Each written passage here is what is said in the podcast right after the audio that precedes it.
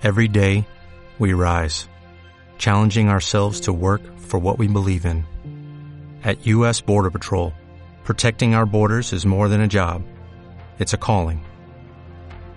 Agents answer the call, working together to keep our country and communities safe. If you are ready for a new mission, join U.S. Border Patrol and go beyond. Learn more at cbp.gov/careers. Damas y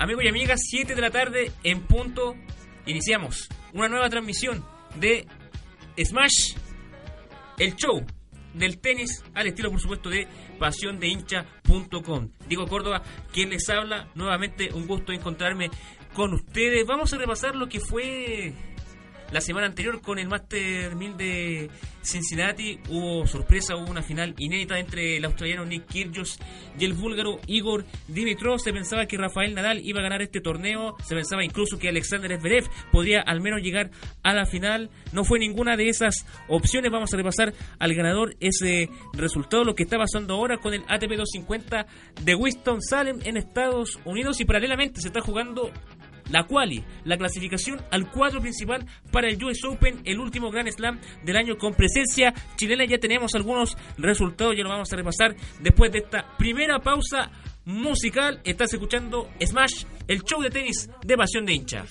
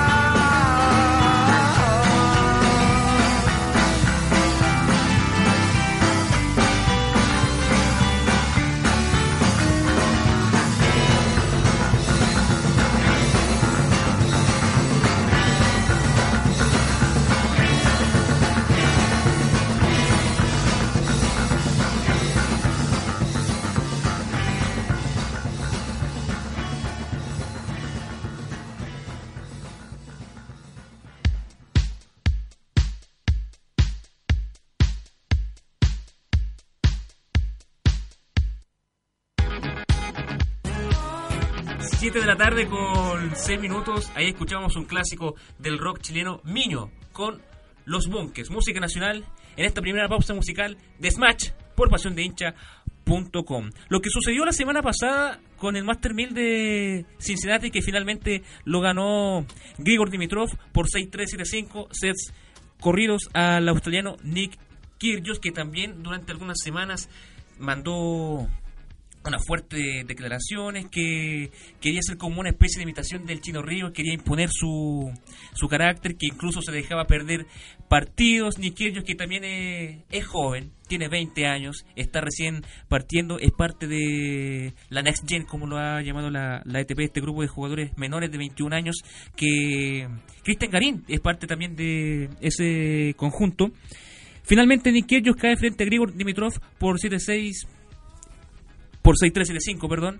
Y con esto Grigor Dimitrov vuelve al top 10 ubicándose en el noveno lugar del escalafón mundial. Resultados que dieron sorpresa en este torneo, por ejemplo, Rafael Nadal, que antes de ingresar a, al Master 1000 ya apareció el lunes pasado como el nuevo, este lunes más bien, como nuevo número uno del mundo. Después de tres años, el español vuelve a una posición que de privilegio, por supuesto, del circuito de tenis profesional se esperaba que iba a llegar a la final el tenista mallorquín, pero perdió precisamente contra Nick Kyrgios, el finalista de ese Master 1000, por 6-2, 7-5 en, set, en sets corridos. Un, un partido que fue sumamente facilísimo para el australiano y que generó sorpresa en, muchísima, en muchísimas partes, en las redes sociales también.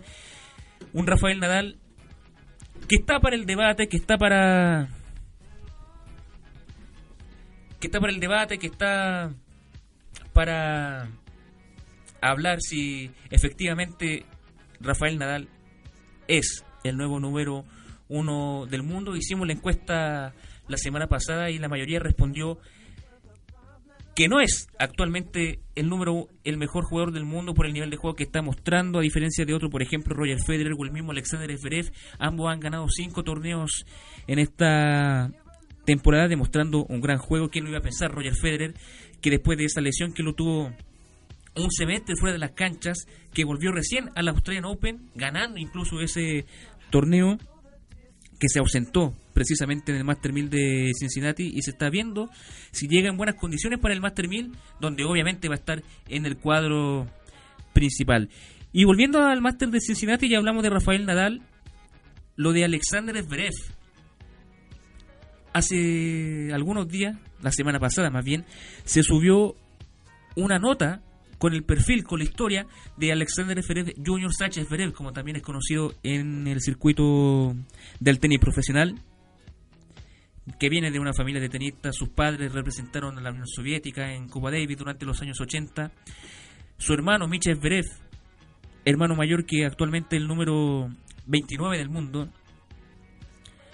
Alexander Zverev que con el pasar de los años, con el pasar del tiempo ha demostrado un juego completo en todas las superficies, juego defensivo, juego ofensivo, saque y volea, etcétera, y que lo iba a pensar estos contrastes en el Roland Garros Junior 2013, si algunos lo recuerdan, se enfrentó a Cristian Garín y el chileno venció en esa final. Entonces, no sé si Alejandro González tendrá un poco de tiempo para hablar de esta situación, si ya le vamos a dar el, el pase. Esta mentalidad que ha tenido Alexander Zverev, que alcanzó el número 6 del escalafón mundial, su mejor posición, por supuesto, de histórica. ¿Qué estará pasando en la mentalidad de los tenistas de ahora, por ejemplo, Cristian Garín, Gonzalo Lama, Nicolás Jarry, eh, Tomás, Tomás Berríos, en fin, tenistas de la nueva camada que, si bien están resurgiendo todavía, no sé si estancados, porque suena fuerte ese concepto, ese término, pero que todavía siguen jugando torneos futuros, siguen jugando torneos Challenger, eh, apenas logran pasar el cuadro principal de torneos grandes. ¿Qué estará pasando por esos tenistas? A diferencia de Alexander Zverev, es cierto, alemán de origen ruso, es otra costumbre, otra mentalidad, pero no es imposible. Es cosa de ver a, a los tenistas Nicolás Mazú y Fernando González. Ya estamos conmemorando los 13 años de las medallas olímpicas en Atenas 2004. Pero ellos ya a los 23, 24 años ya eran conocidos a nivel mundial, ya estaban dentro del top 10, ya eran campeones olímpicos. Mazú, doble oro olímpico, eh, tanto en singles como en dobles, en un en una misma edición de Juegos Olímpicos, hasta el día de hoy, récord que no ha podido igualar ni Roger Federer, ni Rafael Nadal, ni Novak Djokovic, ni Andy Murray. Récord que, por supuesto, estamos súper orgullosos y desde acá, de, esta humilde tribuna, le mandamos nuestro saludo a Nicolás Mazú y Fernando González, que fueron recordados por distintas páginas, por distintos tenistas también le enviaron sus saludos a, al vampiro y al bombardero de la reina por esta hazaña que todavía es recordada los dos únicos oros olímpicos en la historia del deporte olímpico nacional. Pero volviendo al caso de Alexander Zverev, que quería igualar el récord de partidos consecutivos que tiene Roger Federer con 16, alcanzó solamente los 10 duelos ganados al hilo, ganando el Master de Washington, el Master de Montreal, y después de ganar el torneo allá en Canadá, declaró que la nueva generación es mejor que la antigua. Mejor que Rafael Nadal, mejor que Roger Federer, mejor que Stanislav Wawrinka. No veo esa esa diferencia todavía y el karma pesó muchísimo en el caso de Alexander Pérez perdiendo en segunda ronda, clasificó de manera automática a la, a la segunda ronda, perdiendo contra un jugador estadounidense que clasificó por wildcard, por tarjeta de, de invitación, Franz Tiafoe por 6-3-7-6. Ese fue el resultado para a favor del también Nobel tenista norteamericano que venció Alexander Zverev. No sé si escupió al cielo en esas declaraciones Alexander Zverev. Ya vamos a debatir en un ya lo vamos a debatir con Alejandro González si es que me dispone el tiempo, todavía está trabajando como siempre trabajando por ustedes por pasiondeincha.com. Master de Cincinnati que dejó a Grigor Dimitrov como campeón final inédita ante Nick Kyrgios. Un Juan, Juan Martín del Potro que de a poco quiere recuperar su nivel, lo dijimos durante la semana pasada, dolores de, de, muñeca que lo han impedido recuperar su nivel, ya ha tenido dos lesiones importantísimas en su carrera, bajando considerablemente del ranking, llegando incluso al lugar 500.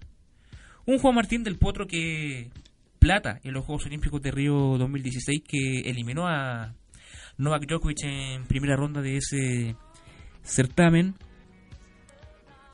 que también de a poco quiere aumentar su nivel, lo mismo con Diego Schwartzman que salvó distintos puntos de partido para avanzar en ese torneo. Y ya enfocándonos en, en la Next Gen la próxima generación, como lo ha llamado la ATP, que no es solamente un concepto banal, un concepto para hacer marketing, bueno, entre comillas, sí, un concepto para hacer marketing, pero como ustedes bien saben, está el Máster de Londres, donde se disputan los ocho mejores de la temporada. Hay un torneo de maestros, pero de la próxima generación, que se va a disputar en Milán entre el 13 y 17 de diciembre y que Alexander Zverev es el número uno en esa categoría, ya reservó un, un puesto de privilegio para ese próximo torneo. Pero volviendo al tema de, de estas declaraciones que hizo Sasha Zverev,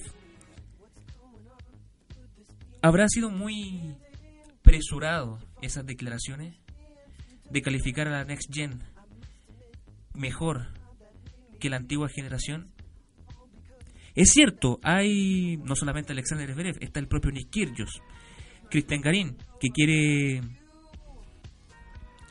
aumentar su juego, Dominic Thiem, que está en el top 10, Borna Koric, croata, eh, Shapovalov, el canadiense, que era 180 y, e ingresó por primera vez en su en su Nobel carrera al top 100 haciendo grandes torneos en la última las últimas semanas pero no sé a lo que nos, a lo que nos están escuchando y también pueden debatir pueden enviar sus opiniones tanto a Facebook como a nuestro Twitter si la Next Gen, la nueva generación, es hoy por hoy mejor que la antigua. Contando que Rafael Nadal volvió al número uno sin mostrar su mejor juego, pero al fin y al cabo volvió al número uno del, del ranking ATP. A un Nick Kyrgios, que joven todavía. La historia de Nick Kyrgios es particular. Quería ser basquetbolista, quería participar en la NBA, pero sus padres no los dejaron y se dedicó al tenis. Trista alto, que mide más de un metro noventa, que ha demostrado condiciones para, para el tenis, pero su temperamento no le ha jugado una mala pasada, ya ha tenido algunos encontrones con Roger Federer, con Stanislav Wawrinka, que ha jugado con el pelo teñido de colores extravagantes, me recuerda mucho, me estoy saliendo del tenis a Dennis Rodman, ese jugador de básquetbol que fue dirigido, compañero de Michael Jordan en los Chicago Bulls en la década de, de los 90. Y lo conversé la semana pasada que puede ser necesario ese, esa actitud para darle un poquito más de, de picardía, un poquito más de, de color a, a un deporte que siempre ha sido catalogado como elitista, que ha sido catalogado como de alta alcurnia, no por nada se sigue conociendo como deporte blanco, no por nada hasta hace algunas décadas se jugaba completamente de blanco, ahora solamente Wembley donde, donde se juega completamente de ese color. Hay varias preguntas que también pueden responder en nuestro Twitter, en nuestro Facebook. Si es necesario actitudes rebeldes, actitudes de esa índole para llamar la atención. Lo hubo con Andrea Agassi, lo hubo con John McEnroe, con Marcelo Ríos también en su tiempo, que ha sido catalogado, galardonado con el premio Bidón como el peor tenista de Roland Garros por tres años consecutivos, para ser número uno. Increíble. Pueden debatir con nosotros, pueden escribir tanto nuestro Twitter como nuestro Facebook, estamos abiertos a todas nuestras redes sociales.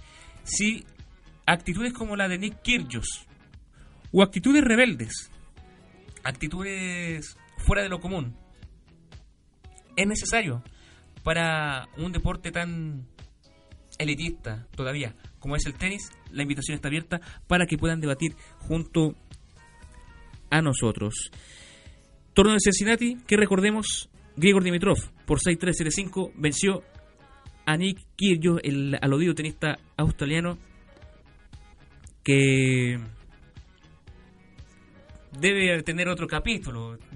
Y no, no nos imaginamos qué otro numerito nos va a mandar el tenista australiano, joven tenista australiano, recordamos, un metro noventa, que es parte de la Next Gen.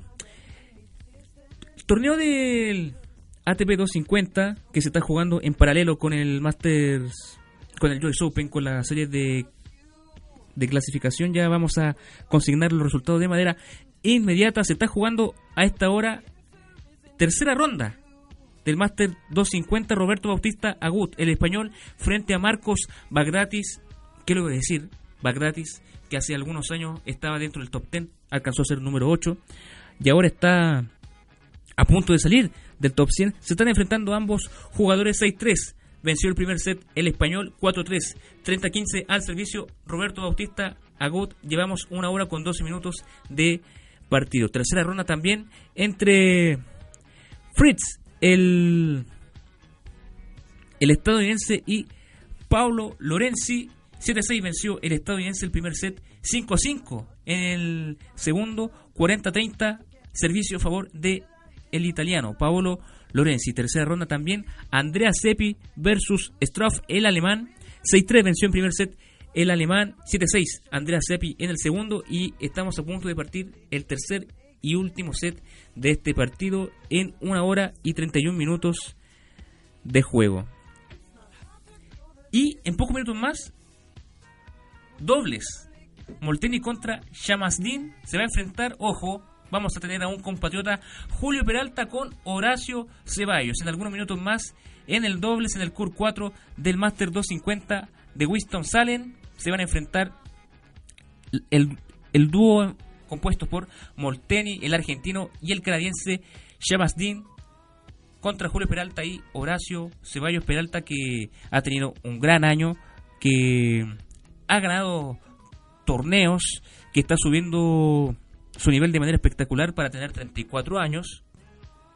Muchos dirán que ya a los 34, 35 años ya es la edad del declive en, en varios deportes, no solamente en el tenis, lo, lo hemos visto en el fútbol, pero para Julio Peralta nos parece ser este esta idea jugando a gran nivel y en pocos minutos más los cuartos de final en dobles del Masters 250 Julio Peralta junto a su compañero argentino Horacio Ceballos. Así entonces está quedando el ATP 250 que, que se está jugando en paralelo con la serie de clasificación del Joyce Open hacia el cuadro principal. Señoras y señores, 7 de la tarde con 22 minutos. Vamos a hacer nuestra segunda pausa musical y ya vamos a volver de lleno con el Joyce Open, con la serie de clasificaciones, cómo nos fue, cómo le fue más bien a los chilenos, a Nicolás Yarri, a Andrea Seguil, a Cristian Garín, que en un momento más, que en unos momentos más va a disputar su compromiso. Todo eso lo vamos a dilucidar, lo vamos a comentar en los próximos minutos. Vamos a escuchar ahora qué nos tiene ahora Alejandro en la música. Vamos a escuchar ahora a Calvin Harris con Iron, el DJ británico. Lo vamos a escuchar en estos minutos por Smash, el show del tenis de pasión de hincha.com. Vamos con esto y ya volvemos.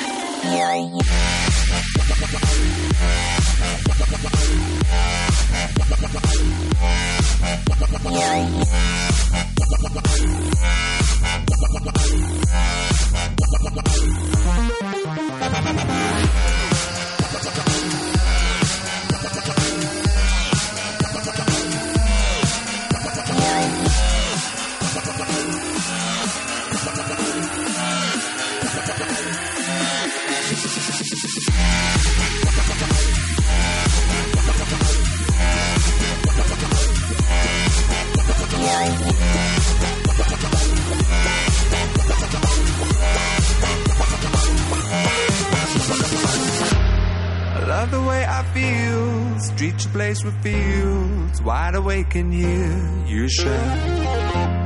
Ran away from goals, left you in the cold. Nothing's in our way tonight. You know that you'll never be replaced. And everyone here made the same mistakes as me. And either way, our time won't go to waste. Our hearts will never be the same again.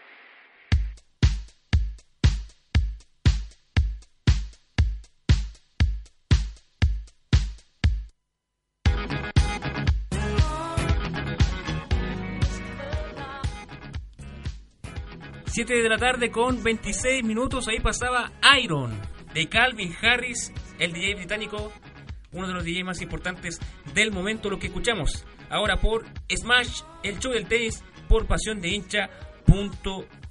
Vamos a repasar algunos resultados. Acción chilena. En esta primera semana del US Open, en la fase de clasificación, por supuesto, Nicolás Jarry tuvo participación. Lo mismo Daniela Seguel, Cristian Garín, que en algunos minutos más va a saltar a la cancha. Lo vamos a repasar de manera inmediata. Nicolás Jarry, que se enfrentó al francés Calvin Hemery, número 177 del Orbe. Nicolás Jarry, que esta semana subió al puesto 130, su mejor posición histórica. Venció al francés 7-5-6-3 y clasificó a la segunda ronda de la quali. Ojo, no al cuadro principal, de la quali. Esta es la semana donde los que no tienen buena posición se enfrentan para entrar, para acceder al cuadro principal que parte el próximo lunes en Flashing Meadows.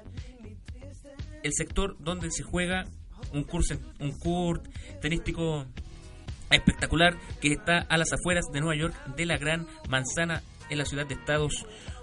Venció, como lo veníamos diciendo, Nicolás Jarry venció a Calvin Hemery por 7-5, 6-3 y con esto avanza a la segunda ronda donde tendrá que enfrentar al ganador entre Darian King, el tenista de Barbados, número 168 del mundo, y el estadounidense Daniel Nguyen, estadounidense de origen japonés, por supuesto, 347 del Orbe. Nuestras felicitaciones, por supuesto, a Nicolás Yare, que está viviendo un gran momento tenístico, que lo dijimos, número 130 a nivel mundial, su mejor puesto en el Orbe. Y ya en segunda. En segundo turno, Daniela Seguel, número 229 del mundo, se enfrentó a la bielorrusa Vera Lapko, número 188 del ranking de la WTA. Lamentablemente no corrió la misma suerte la Pantera de San Joaquín. Fue solamente debut y despedida para nuestra tenista, nuestra compatriota, perdiendo por 3-6, 6-3, 3-6 ante Vera Lapko, que cuenta solamente con 18 años, jugando en, en esta semana de quali del US Open. Y ya en el último tramo, en unos momentos más, Cristian Garín, nuestro número 2, número 215 del Orbe, debutará ante el estadounidense y número 253 estadounidense de origen latino, Marcos Girón. Así entonces están quedando los los resultados, así están quedando entonces las series para la clasificación al cuadro principal de este US Open, el último Grand Slam del año. ¿Qué estará pasando? Y volvemos al debate sobre la mentalidad del tenista chileno. Es cierto, Nicolás Jarry ganó su partido en unos momentos más, no antes de las 6 y cuarto, 7 y cuarto hora chilena. Eh, se enfrenta Cristian Garín pero ¿qué está pasando con, con nuestros tenistas? Un deporte que ha dado mucha alegría a nuestro país, que desde siempre ha tenido buenos tenistas y que se está viviendo un momento de recambio, pero todavía mantengo la duda. Venimos conociendo a Nicolás Jarry, a Cristian Garín, a Gonzalo Lama, a Hans Polimre, que es un poco mayor, por supuesto, que se retiró del, del single y ahora juega solamente dobles que todavía no hay un avance significativo en los tenistas. ¿Será falta de mentalidad? ¿Falta de compromiso? ¿Falta de dedicación? En Copa Davis lo hemos visto a todos esos, a todos esos tenistas de manera espectacular. Lamentablemente hace algunos meses no, no se pudo acceder a, al repechaje del Grupo Mundial de la Copa Davis. Todavía nos quedamos estancados en, en la zona en la zona 1 americana. Pero ahí se ve la, la diferencia.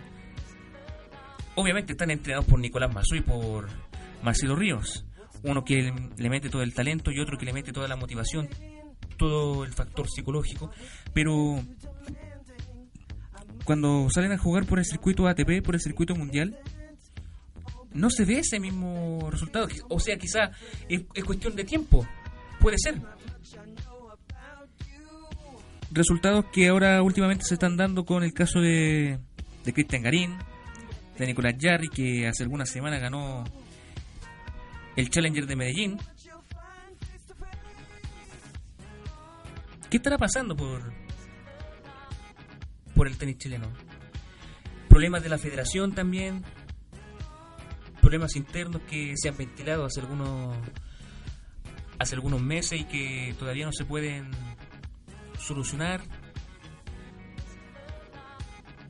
Problemas que esperemos tengan solución por el bien del tenis chileno, por el bien de un deporte que después de del Chino Río, después de los Oros Olímpicos de Masuri González, ha adquirido más atención, ha adquirido más práctica por muchos jóvenes. ¿Cuántos quieren ser igual que Fernando González? ¿Cuántos quieren ser igual que Nicolás Mazú? ¿Cuántos quieren ser iguales a Marcelo Ríos? Y que todavía genera interés, pero sigue siendo elitista, no, no tanto como hace 15 años, pero sigue siendo un deporte elitista. Un deporte caro para practicar, para entrenar. Quizás sea ese todavía un factor en donde no se encuentra un progreso significativo. Pero no sé a las personas que nos están escuchando, ¿por qué Estados Unidos siempre saca buenos tenistas? ¿Por qué Francia siempre saca buenos tenistas? ¿Por qué Suecia saca buenos tenistas? ¿Por qué Japón? ¿Por qué Canadá? Que no han sido, que históricamente no han sido potencias tenísticas, están sacando buenos jugadores. El ejemplo de Canadá, de Milos Raonic, de Daniel Néstor, que todavía sigue jugando con 42 años. En el caso de Japón, de Kei Nishikori, de Sushi Sugita. Kei Nishikori que se va a perder el resto de la temporada, por cierto, por lesión. Pero habrá que analizar qué tanto se mete el gobierno, qué tanto aporte le mete los respectivos gobiernos a la federación, qué tan importante es la el poder de las federaciones de cada país para que resurjan nuevos tenistas, para que resurjan mejor instalaciones. Si vamos acá en Chile, el curso central del Estadio Nacional, que si bien le hicieron hace algunos meses, hace algunos años más bien, una remodelación importante, todavía sigue siendo, y con todo respeto, un chiste la sede por lo que ha representado la historia del tenis chileno. Sigue siendo un chiste. Hace tiempo que no se usa el curso central para Copa Davis y tendrá ya que ya hay que trasladarse a distintas ciudades, hacer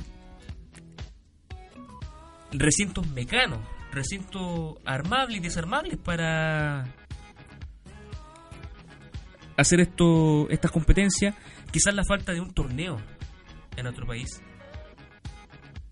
También puede hacer falta en, en el desarrollo de, jugadores, en mostrarse al país. Torneos ATP, tenemos dos Challengers en Santiago que se organizan en, en marzo y noviembre de cada año. Perdimos hace algunas temporadas la el ATP 250 de Villa del Mar, que era una gran vitrina donde Rafael Nadal incluso jugó ese torneo llegando a la final. Hay muchísimos problemas en el tenis que hay que solucionar. Un deporte que a mucho a mucho le interesa, que está siendo practicado, que está siendo seguido, que siempre ha sido seguido, que ha estado lamentablemente en la sombra del fútbol pero que ha otorgado tantas alegrías como el fútbol, incluso más.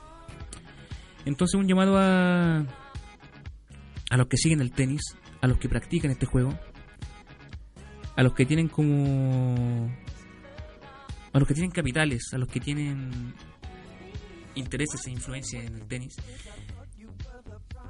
que mejoremos la situación, que se haga un avance, que se haga trabajo, que es lo más importante, para formar buenos tenistas, no solamente en el juego, no solamente en lo físico, sino que también en la mentalidad.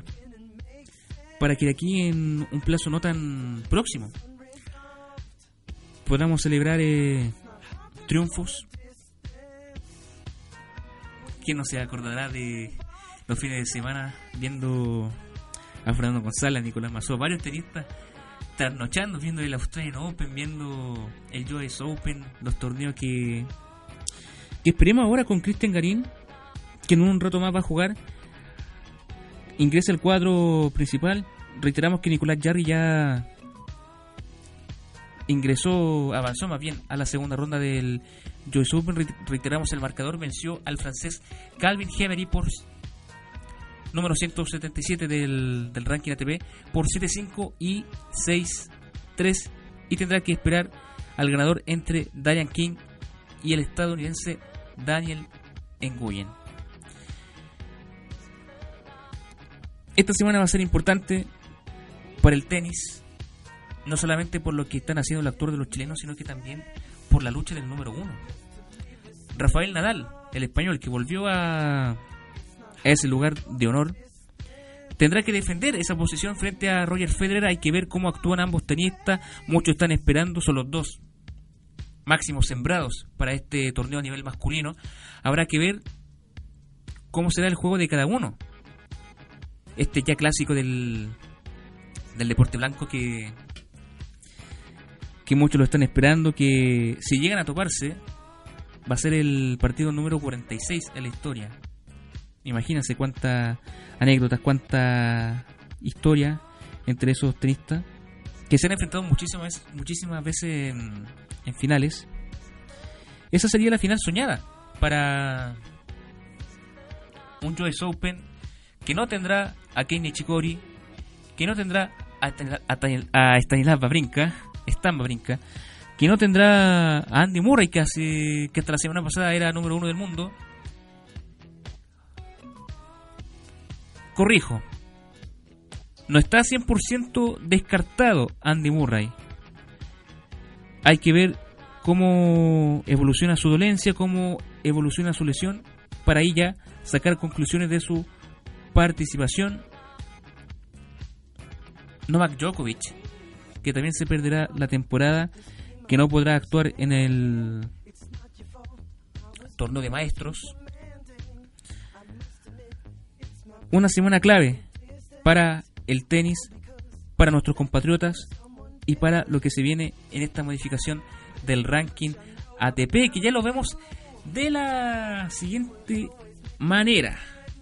Lo veníamos anunciando Rafael Nadal, número uno del mundo, con 7.645 puntos, 31 años. No menor lo que está haciendo el tenista español Andy Murray, que bajó un puesto, que se perderá el resto de, del año, con 7.150 puntos. Roger Federer, el segundo sembrado para el US Open, 7.145 puntos, cuarto. Y también completamente fuera esta temporada Stan Brinca con 5.690 unidades. Quinto lugar también fuera de esta temporada Novak Djokovic con 5.200 325 puntos. Alexander Zverev, lo que estamos diciendo al inicio del programa, solamente 20 años, 4.470 puntos. Séptimo lugar para Marin Cilic con 4.155. Octavo para Dominic Thiem con 4.030. Noveno, Grigor Dimitrov con 3.710 puntos. Y décimo, y también se pierde el resto de la temporada, Kei Nishikori con 3.195 unidades. Lo más probable es que Marin Milos Raonic, el canadiense, que está un escalafón detrás de Kei Nishikori, lo sobrepase en este US Open. Un poco más atrás está Joe Wilfred Songa, David Goffin, John Isner, Roberto Bautista Wood, Pablo Carreña Busta, Jack Sock, Nick que subió al décimo octavo lugar, Thomas Verdich, que bajó considerablemente de puestos, ahora está en el lugar 19. Lucas Puye, esto sería el top 20 del escalafón mundial. Insistimos, esta semana va a ser clave para el ranking ATP, sobre todo por la lucha del número uno, lucha que todos los tenistas profesionales quieren estar presentes y que también genera morfo a nivel mundial. En cuanto al, al ranking nacional, ya lo vamos a estar revisando, que tiene a Nicolás Jarry número uno del, de nuestro país en el lugar número 130, 21 años con 433 unidades. Nicolás Jarry, recordar que venció a. que clasificó más bien a la segunda ronda de la quali de este US Open. Lugar número 215, número 2 para Cristian Garín con 21 años y 244 unidades. Tercero para Gonzalo Lama con 57 unidades. En el cuarto, Bastián Maya con 53 puntos. Marcelo Barrios, Marcelo Tomás Barrios con 51 puntos. Laszlo Urrutia con 49. Cristóbal Saavedra Corbalán con 44 puntos. Alejandro Tabillo con 41. Jorge Montero con 33. Hans Polibri Castillo cerrando el top 10 nacional con 25 unidades. Hans Polibri que también entró al cuadro principal del Joyce Open, al igual que Julio Peralta, pero en la modalidad de dobles. Así estamos monitoreando, eso es lo que está ocurriendo en cuanto al US Open y cuanto al tenis mundial, que estamos pendientes de lo que va a ocurrir en esta en este último Gran Slam de la temporada. También pueden debatir con nosotros qué les parece la actuación de los chilenos que de a poco quieren retomar el nivel, volver. No sé si la vieja gloria, decir vieja gloria es como. Bueno, que la redundancia muy, muy antiguo. Si hace solo unos años teníamos a tenistas en el cuadro principal, bueno, esperemos que lo puedan lograr nuestros compatriotas, tanto Nicolás Jarry como Cristian Garín. Señoras y señores, 7 de la tarde con 43 minutos. Cerramos así esta nueva edición de Smash. La nueva. Uno de los nuevos programas, por supuesto, de pasiondeincha.com dedicado exclusivamente al tenis tanto nacional como internacional. Señoras y señores, Diego Córdoba, quien les habla, como siempre, un gusto y será para la próxima.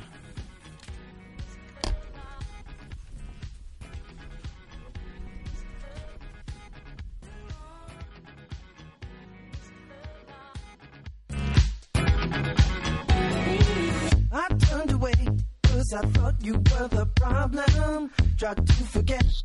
Feel I hit the bottom, but when I face you in my big confusion, I realized what wrong was a mere illusion.